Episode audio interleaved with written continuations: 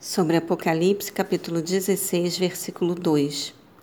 Partiu, pois, o primeiro anjo e derramou a sua taça pela terra, e todas as pessoas portadoras da marca da besta e os adoradores da sua imagem foram atacados por feridas dolorosas e mortais. A exemplo do que aconteceu no passado por ocasião do êxodo do povo judaico, quando Deus enviou a sexta praga sobre o Egito, Êxodo 9, do versículo 9 ao 11.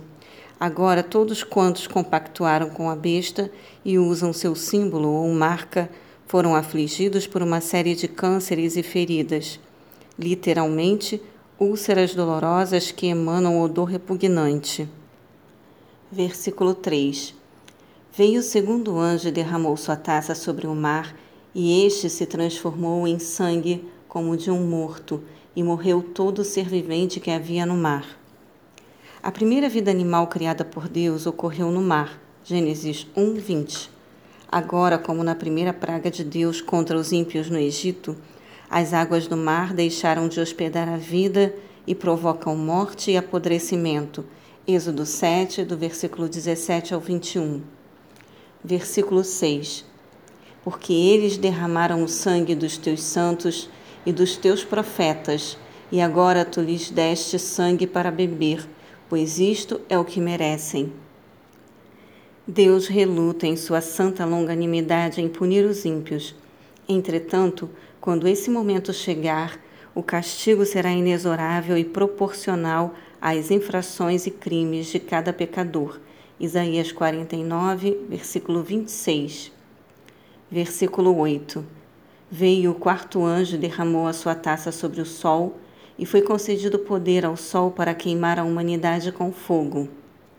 Os incrédulos, ainda que sob intenso sofrimento global, não darão atenção à voz do Senhor. Suas peles serão queimadas violentamente pelos raios solares, e sabendo que Deus é o Senhor do universo, blasfemarão contra o Criador e questionarão sua bondade para com a humanidade. Embora a finalidade última das pragas e flagelos seja levar o ímpio ao arrependimento, isso infelizmente não ocorrerá. Amós 4, versículo, do versículo 6 ao 13. Versículo 10. Então o quinto anjo derramou a sua taça sobre o trono da besta, cujo reino ficou sob trevas. A aflição foi de tal grandeza que os homens mordiam suas próprias línguas. A ira de Deus chega ao centro de comando do diabo, numa analogia às trevas que caíram sobre o Egito por ocasião da nova praga. Êxodo capítulo 10, do versículo 21 ao 23. A, a palavra original grega trono aparece neste livro 42 vezes, sendo que apenas aqui e no capítulo 2, versículo 13, refere-se ao trono do inimigo. Nas demais referências, 40 vezes o termo está ligado à posição de absoluta soberania de Deus. Versículo 11: E blasfemavam contra o Deus dos céus por causa das terríveis dores que sentiam provocadas por suas feridas. Contudo, nem mesmo assim se arrependeram de suas obras malignas para que pudessem glorificar ao Senhor. Uma característica natural dos ímpios e incrédulos, assim como ocorreu com o Faraó do Egito, ainda que seja culta, é o fato de interpretarem as calamidades mundiais como indiferença ou impotência de Deus, e não como motivo de arrependimento por suas faltas e pecados contra o Senhor e sua igreja. Versículo 12. Veio o sexto anjo e derramou a sua taça sobre o grande rio Eufrates, e suas águas secaram, a fim de que se preparasse o caminho para os reis que vêm do Oriente. Heródoto, grande historiador da antiguidade, narra como os persas conseguiram fazer um desvio no rio Eufrates, que corria por baixo das muralhas da Babilônia, e o leito seco se transformou em estrada para a invasão dos exércitos de Ciro, 539 a.C.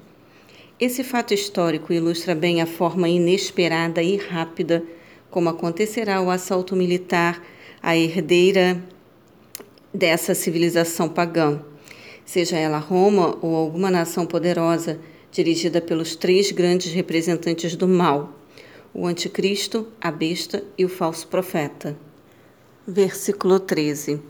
E aconteceu que observei saírem da boca do dragão, da boca da besta e da boca do falso profeta três espíritos imundos semelhantes a rãs. Na tradição judaica, a rã é considerada um animal impuro, que também simboliza o espírito diabólico do engano. Levítico 11, 10. A besta usará o falso profeta para comunicar ao mundo seus planos enganosos de paz e prosperidade e vender ilusões aos que ostentarem a sua marca. Versículo 15: Eis que venho como vem o assaltante. Bem-aventurado todo aquele que se mantém alerta e conserva as suas vestes preparadas, pois assim não terá de correr nu e ter sua vergonha exposta ao público. Ainda que, do ponto de vista humano, o glorioso do retorno de Cristo esteja demorando, o crente fiel e previdente deve viver vigiando, em grego, é, acordado, preparado espiritualmente para seu definitivo encontro com Deus. O cristão tem certeza de que Jesus voltará. Será um retorno repentino, mas não inesperado para os crentes. Muitos esfriarão sua fé e tantos outros cederão aos encantos da besta, mas os cristãos sinceros e fiéis resistirão em sua fé no Filho de Deus e sua palavra. Versículo 16. Então os três espíritos se reuniram em um lugar que em hebraico é chamado de Armagedon. A expressão hebraica Megido é aqui traduzida pelo nome Armagedon, que é uma transliteração de A Colina de Megido, Juízes 5,19, que se ergue na planície de Esdralon. Esse é um local histórico de grande orgulho nacional para os israelenses e de impressionante valor simbólico religioso. Em Armagedon foram derrotados os cananeus, Juízes 4:2. Gideão e seus trezentos escolhidos venceram os midianitas, Juízes 7. O rei Saul foi derrotado, 1 Samuel 31. E a grande rainha Jezabel foi envergonhada e morta, 2 Reis 9:33. A expressão Armagedon, 2 Reis 23, 29, 2 Crônicas 35, 22, mais que uma localização geográfica, simboliza a mundial e derradeira batalha do povo de Deus contra as forças de Satanás. Versículo 21.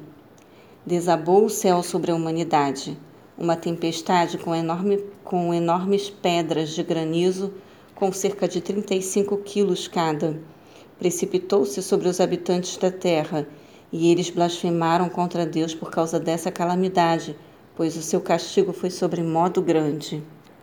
A Babilônia, mais do que o nome de uma cidade ou nação, representa a capital do pecado, o quartel-general da personificação do diabo, a besta, um lugar onde a cultura, a tecnologia e o paganismo se encontram para cooperar com os ideais do anticristo na época de João tinha tudo a ver com o Império de Roma.